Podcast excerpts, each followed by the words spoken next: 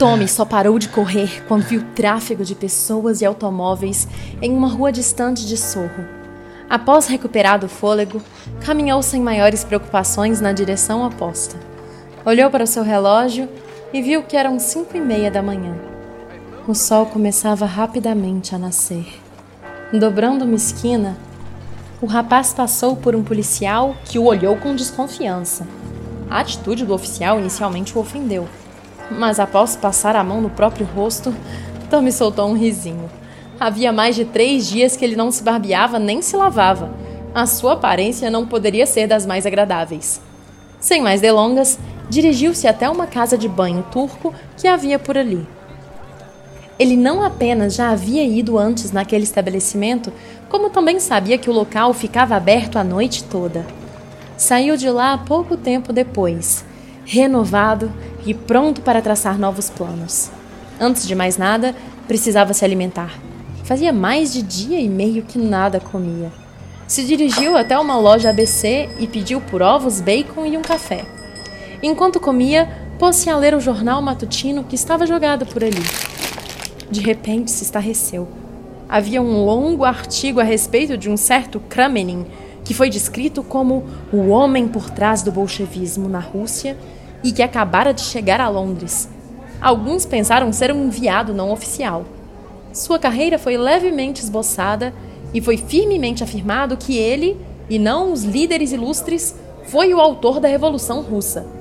No centro da página estava seu retrato. Então, esse é o número um. Não posso me tardar muito mais. Tommy pagou pelo café e seguiu até o palácio de Whitehall. Chegando lá, anunciou seu nome e disse que tinha uma mensagem urgente. Alguns minutos depois, foi conduzido ao escritório do homem que ali não atendia pelo nome de Sr. Carter. Seu rosto transparecia preocupação. Veja, pensei ter deixado claro que você não poderia vir até aqui e perguntar por mim desta maneira. De fato, senhor, mas julguei importante não perder qualquer tempo. Thomas então pôs-se a relatar, da maneira mais breve e sucinta possível, todos os acontecimentos dos últimos dias. O seu relato foi interrompido algumas vezes pelo Sr. Carter, que vez ou outra acionava o telefone para passar ordens enigmáticas. Qualquer traço de indignação que havia em seu rosto desapareceu quando Tommy terminou o relato. O Sr. Carter balançava a cabeça freneticamente. Pois bem, o tempo agora é ouro. Temo que possamos estar atrasados ainda assim. Eles com certeza não esperarão. Fugirão quanto antes. Todavia podem acabar deixando algo para trás que nos sirva como pista. O senhor me disse que reconheceu o número 1 um como sendo Kremlin? Isto é digno de nota. É, é, de fato, precisamos de alguma evidência que salvaguarde o governo de ser derrubado por eles. E, e quanto aos outros? Você disse ter reconhecido pelo menos mais dois deles? E, e, que um deles poderia ser um homem do Partido Trabalhista? Uh, veja, olhe essas fotos e me diga se pode reconhecer alguém. Hum... Esse aqui. Hum, Astway. Eu jamais suspeitaria dele. Sempre tão moderado. Quanto ao outro sujeito, acho que eu posso ter um bom palpite. Sim, eu o vi. Quem é ele? Estou certo então. Este cavaleiro é irlandês. Proeminente parlamentar sindicalista. É tudo fachada, é claro, já suspeitávamos, mas não conseguimos nenhuma prova. Sim, você se saiu muito bem, jovem. Dia 29, você diz, é a data. E isso nos dá pouco tempo. Muito pouco tempo, na verdade. Mas. É, quanto à ameaça da greve geral, creio que somos capazes de lidar. É, é difícil, admito, mas gosto das nossas chances. É, no entanto, se o esboço do tratado aparecer, será o nosso fim. A Inglaterra se verá mergulhada em um mar de lama de anarquia. Deve ser nosso carro. Venha, Beresford. Vamos dar uma olhada nesta sua casa.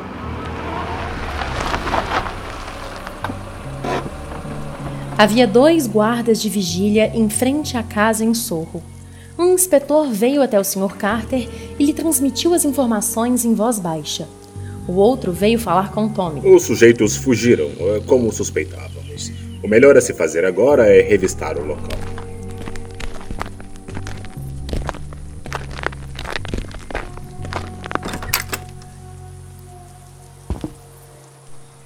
Percorrer a casa agora vazia acometeu em Tommy uma sensação estranha, quase como se estivesse dentro de um sonho. Tudo estava exatamente do jeito que ele havia deixado. O quarto que serviu de prisão, com seus quadros tortos pendurados nas paredes, a jarra quebrada no sótão, a sala de reuniões com sua mesa comprida, mas todo e qualquer papel ou documento haviam desaparecido da casa. Se antes havia alguma evidência, o mais certo é que fora destruída ou levada embora. Da mesma forma, não havia qualquer sinal da jovem Annette. É de fato muito intrigante o que você me contou sobre a garota francesa. Você acredita que ela voltou até eles por conta própria? Foi o que me pareceu, senhor.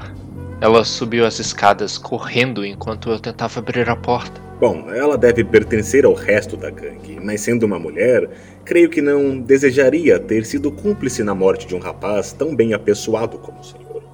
Entretanto, é, é evidente que ela está com eles. Caso contrário, também teria escapado. Senhor, se me permite, não creio que ela esteja do lado deles.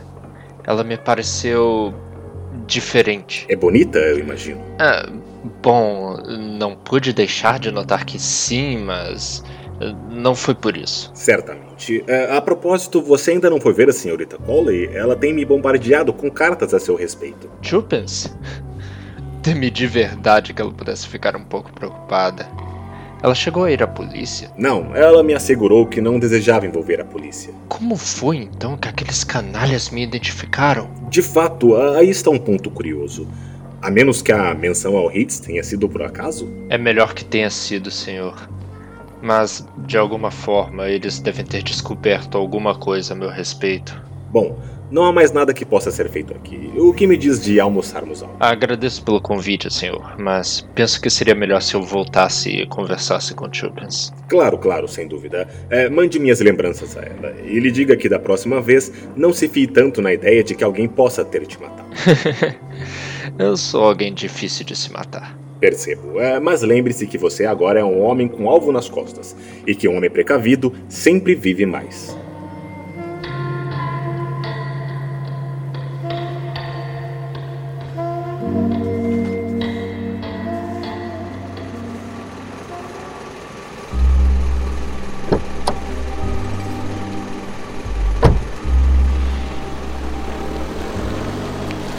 O táxi parou no Ritz.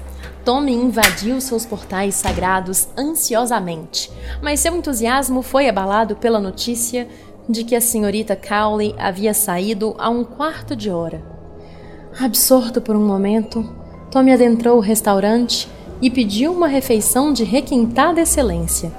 Os quatro dias de confinamento incutiram no rapaz um forte apreço por refeições ricas e fartas estava prestes a degustar um generoso pedaço de sol à la Jeannette quando avistou Július entrando no recinto. Tony acenou exageradamente com o cardápio e conseguiu atrair a atenção do jovem norte-americano. Ao ver Tommy, os olhos de Július pareceram querer saltar das órbitas. Ele caminhou até aquela mesa e apertou a mão de Tommy com o que pareceu ao jovem inglês um vigor totalmente desnecessário. Mas que diabos! É realmente você? Mas é claro que sou eu. Por que não seria? Por que não seria?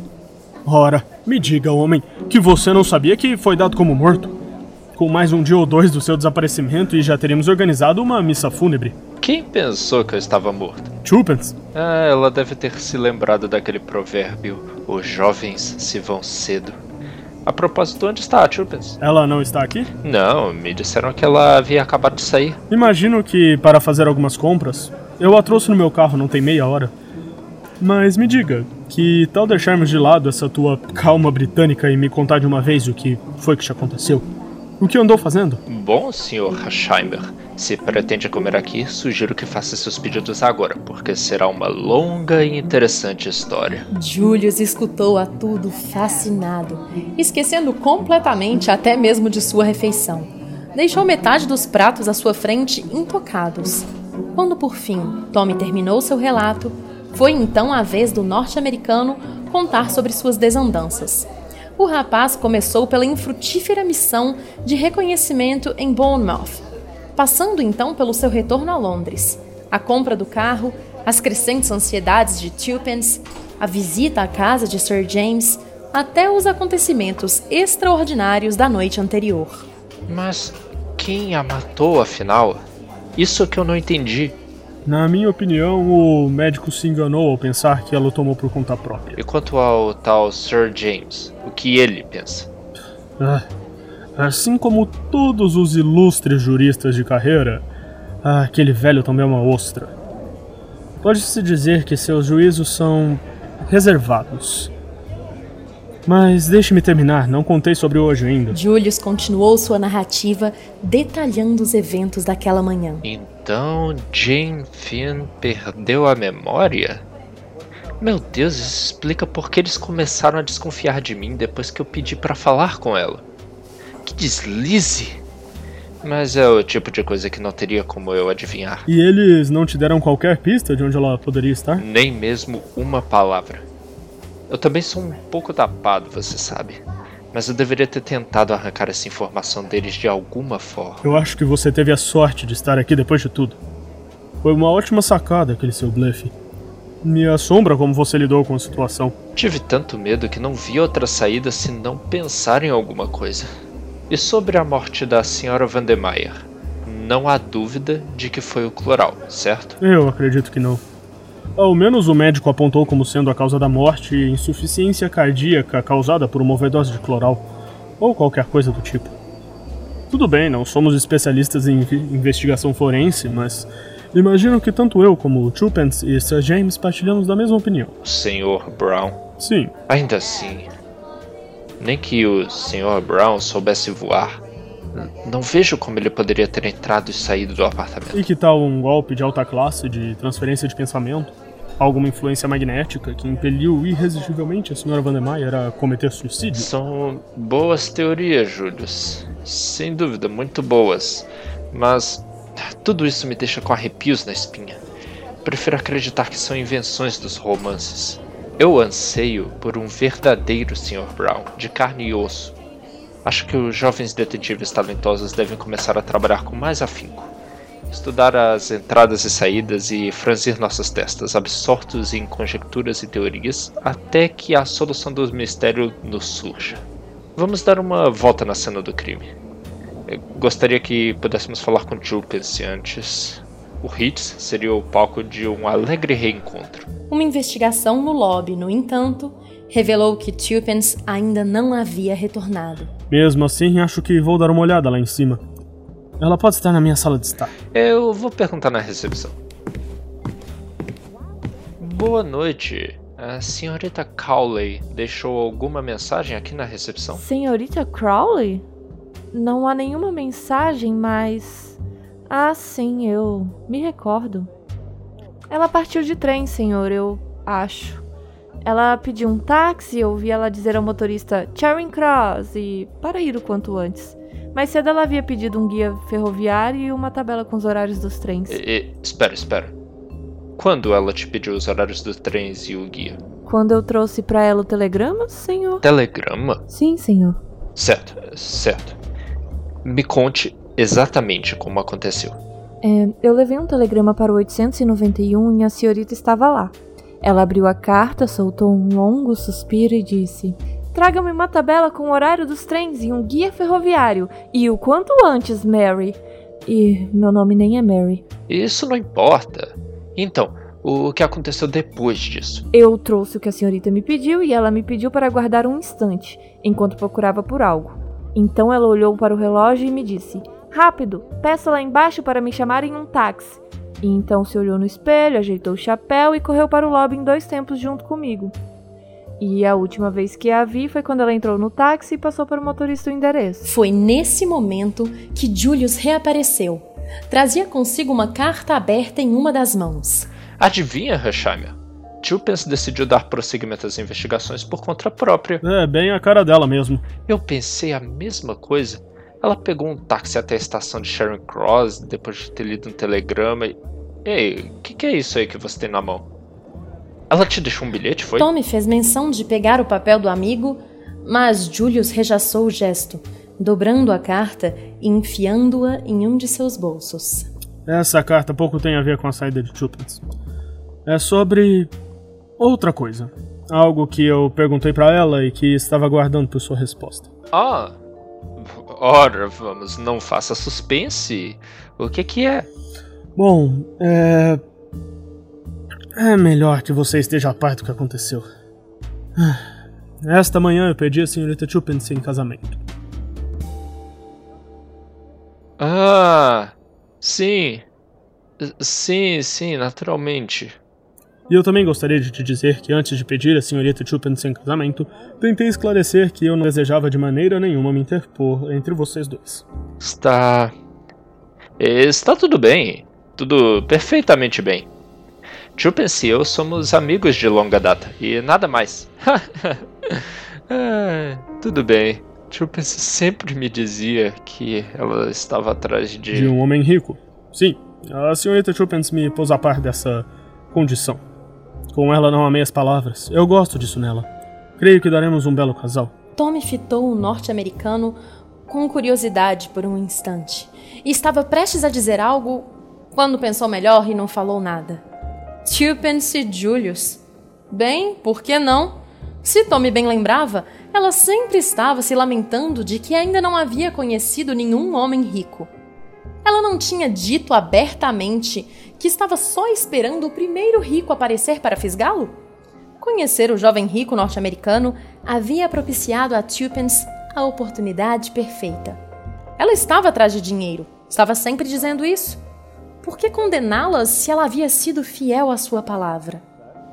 E, no entanto, Thomas a condenava. Ele estava cheio de um ressentimento apaixonado e totalmente ilógico.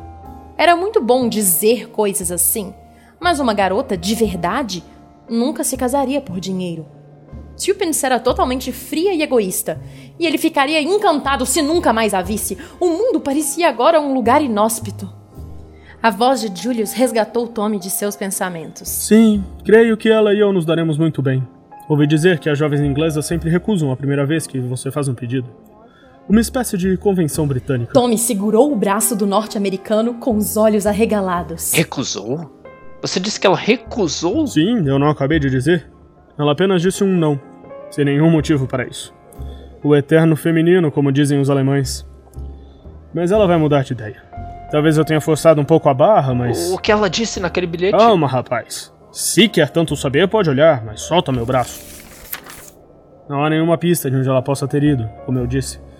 Mas pode ver por si mesmo se não acredita em mim. A nota na famosa letra infantil de Turpins dizia o seguinte: Caro Julius, é sempre melhor ter as coisas em preto e branco.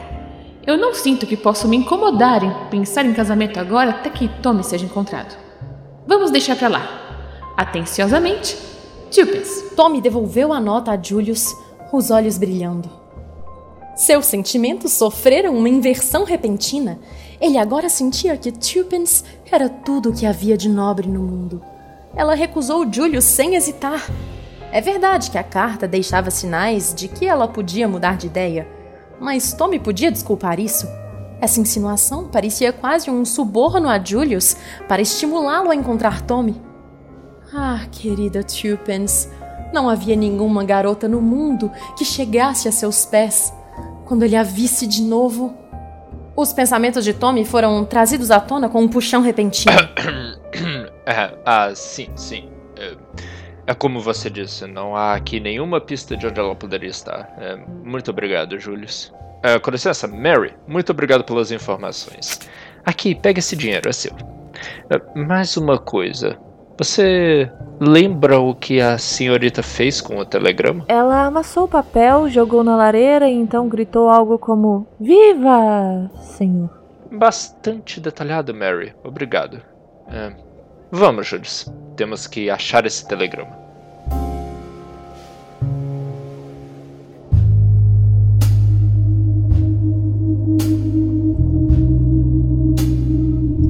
Eles subiram as escadas correndo. Tupins havia deixado a chave na fechadura de sua porta. O quarto estava do jeito que ela deixou. Na lareira havia um pedaço de papel chamuscado de laranja e branco. Tommy pegou o papel, desamassando-o e tirando as cinzas. Uh, o que diz aí? É. Venha o quanto antes. Moat House, Ebury, Yorkshire. grandes descobertas. Tome. Não foi você que escreveu isso, foi? Mas é claro que não. O que isso significa? Eu imagino o pior. Eles a raptaram. O quê? Sim, veja. Eles assinaram com o seu nome, armaram a rede e a pegaram. Santo Deus. E, e o que devemos fazer? Não perderemos tempo e iremos já atrás dela. Agora, não há tempo a perder. E ainda demos sorte dela não ter levado consigo o maldito telegrama. De outra forma, nunca seríamos capazes de rastreá-la. Mas o tempo urge. Uh, onde está essa maldita tabela com os horários do trem? Oh, Mary! A energia de Julius era contagiante. Se estivesse sozinho, o mais provável é que Thomas se sentaria em algum canto e ficaria pelo menos meia hora pensando, até por fim chegar a um plano de ação. Mas o norte-americano transpirava dinamismo e, graças à sua proatividade, não perderam mais tempo. O que teve início em seguida foi uma corrida contra o tempo. Tommy e Julius viajaram mais rápido que conseguiram para o endereço, e chegando lá, à noite, encontraram a mansão de Moat House abandonada, sem sinais de receber visitantes há vários anos. A investigação do local levou-os a encontrar um pequeno chapéu verde, que o jovem inglês reconheceu prontamente. Ele pertencia a Tulpens. Os dois homens redobraram seus esforços para encontrá-la a partir da próxima manhã. A campanha de guerra logo se pôs em marcha. Tommy e Julius trabalharam separados e juntos, mas o resultado foi o mesmo. Ninguém que correspondesse à descrição de Tulpens fora visto nas proximidades. Eles ficaram perplexos, mas não desanimados. Finalmente, eles alteraram suas táticas. Tulpens certamente não ficara muito tempo nas vizinhanças de Moat House. O mais certo é que ela foi rendida e sequestrada, tendo sido levada em um carro tão logo havia chegado ao casarão. Teria então alguém visto um carro circulando próximo de Moat House naquele dia? Mais uma vez, eles não obtiveram sucesso. Julius telegrafou para a cidade em busca de seu próprio carro, e eles se usaram do veículo para seguir com as investigações, uma determinação inabalável estampada na cara dos dois. Cada dia, uma nova missão. Julius era como um cão na coleira. Ele se aferrava em toda e qualquer pista. Todos os carros que passaram pela aldeia naquele dia fatídico foram rastreados. Ele forçou sua entrada nas propriedades do país e submeteu os proprietários dos motores a um interrogatório minucioso. Suas desculpas eram tão completas quanto seus métodos e raramente falhavam em desarmar a indignação de suas vítimas. Mas à medida que os dias se sucediam, eles não estavam mais perto de descobrir o paradeiro de Tulpens. O sequestro foi tão bem planejado que a garota parecia literalmente ter desaparecido no ar. E outra preocupação pesava na mente de Tommy. Ele perguntou uma manhã durante o desjejum para Julius. Você tem noção de quanto tempo já faz que estamos aqui? Uma semana. E não estamos um passo mais perto de encontrar Chupin se o próximo sábado já é dia 29. Mas que diabos! Eu quase esqueci do maldito dia 29. Eu não pensei em mais nada a não ser em Chupins. Eu também. Quer dizer, eu não me esqueci do dia 29, mas me pareceu não ter muita relevância se comparado ao sumiço de Chupins. Mas hoje é dia 23 e o tempo vai se definhando. Se vamos mesmo achá-la, precisa ser antes do dia 29. A vida dela não valerá mais nada para esses patifes depois dessa data. Eles não verão mais sentido em mantê-la como refém. Estou começando a achar que cometemos um grande erro ao virmos para cá. Só perdemos tempo aqui, Julius, e não conseguimos nada. Sim, de fato. Fomos dois idiotas que deram um passo maior que a perna. Cansei já dessa brincadeira estúpida. Como assim? Eu te direi. Farei o que deveríamos ter feito há uma semana.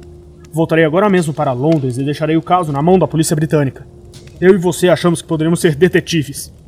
Detetives? Mas que ideia mais imbecil. Basta, já cansei de toda essa idiotice. Que Scotland Yard se vire com isso. Sim, você tem razão. Por Deus, deveríamos ter feito isso desde o início. Antes tarde do que nunca. Ficamos igual duas crianças brincando de pique-esconde. Agora irei direto a Scotland Yard e lhes pedirei que me peguem pela mão e mostrem exatamente o que eu devo fazer. Eu acho que os profissionais sempre se saem melhor que os amadores no final das contas. Você vem comigo? Desculpe, amigo, mas essa eu vou dispensar. Um de nós é mais do que o suficiente. Eu poderia muito bem ficar aqui e investigar um pouco mais. Algo pode acontecer. Nunca se sabe. Claro. Bem, até logo. Volto o quanto antes com alguns inspetores. Vou dizer a eles para escolherem os melhores dos melhores. Mas o curso dos acontecimentos não seguiria o plano que Julius traçara. Mais tarde, naquele mesmo dia, Tommy recebeu um telegrama. Junte-se a mim no Manchester Midland Hotel. Notícias importantes. Julius.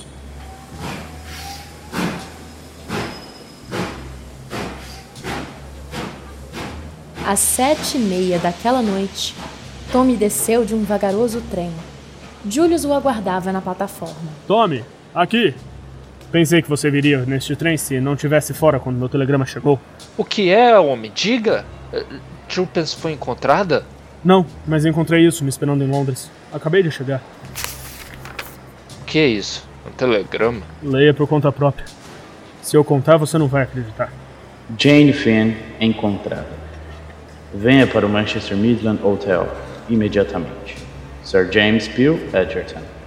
Não pode ser. Estranho, não é? Eu pensei que aquele advogado tinha largado o caso. Mas de alguma forma, ele conseguiu encontrar Jane Finn.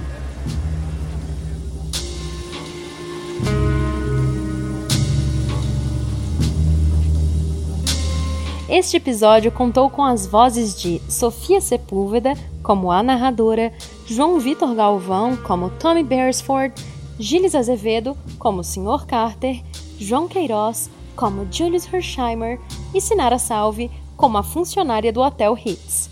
Direção de Jéssica Loiana. Roteiro de Sinara Salve. Tradução e revisão de João Vitor Galvão e Tiago Magiales. Edição de Rafael Zorzal. Créditos completos do episódio estão na descrição.